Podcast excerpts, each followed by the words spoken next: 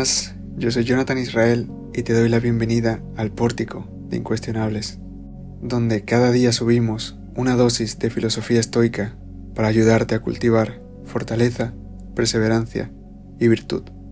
Aprende con nosotros el verdadero arte de vivir.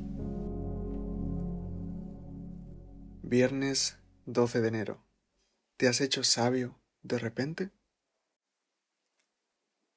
El otro día estaba paseando con mi hermano pequeño, y cuando estaba cruzando un paso de cebra, un coche pasó por delante a toda prisa, sin detenerse ni mirar siquiera.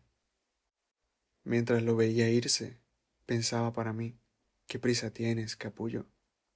Nada más pensar esto, me di cuenta de lo imbécil que estaba siendo yo. No sabía sus motivos, y aún así juzgaba su comportamiento. Vinieron a mi mente estas palabras de Pícteto. Si ves que uno se baña rápidamente, no digas, aquel se baña mal, sino, aquel se baña rápidamente. Si ves que uno bebe mucho vino, no digas, aquel bebe lo que no debe, sino aquel bebe mucho vino. Pues antes de conocer el juicio que él hace y que determina su acción, ¿cómo podrías saber que sus acciones son malas? Quizá este hombre tenía un buen motivo por el que ir tan deprisa. Quizá tenía que recoger a su hija de algún sitio. Quizá algún familiar suyo estaba teniendo una emergencia. Lo que sí es cierto es que yo no conocía sus motivos. Por lo tanto, no podía decir que su acción era mala.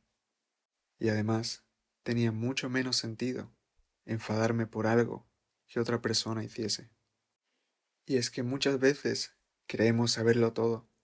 Pareciera que tenemos un libro universal con la vida de cada persona con la que nos cruzamos. Alguien se interpone en nuestro camino. Nos enfadamos, incluso discutimos. Creemos que nuestros problemas son más importantes que los del resto.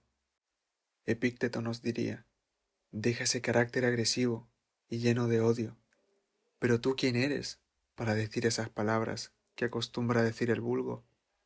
¿Acaso te has hecho sabio tú de repente, que ahora te enfadas con los demás? Ten siempre en mente que si estuvieras en el lugar de esa persona, si hubieras aprendido y vivido lo que esa persona, estarías actuando de la misma manera. Así que, mejor que enfadarte con esa persona, tenle compasión y agradece no haber tenido su vida. Y piensa ¿Acaso eres perfecto para enfadarte por las imperfecciones de la gente?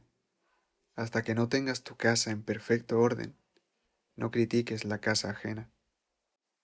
Y hay algo mucho mejor que discutir, criticar o juzgar los errores de otra persona, y es poner el foco en nosotros mismos al ver otra persona equivocarse.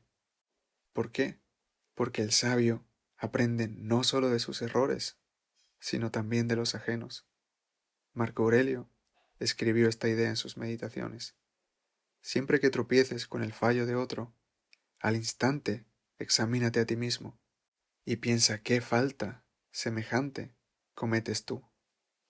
Epícteto, en la misma idea, dijo, prestaré atención a otras personas que dicen cómo se mueven, y esto no de mala manera, ni para reprocharles o burlarme de ellos, sino para corregirme a mí mismo, si yo también fallo en las mismas cosas.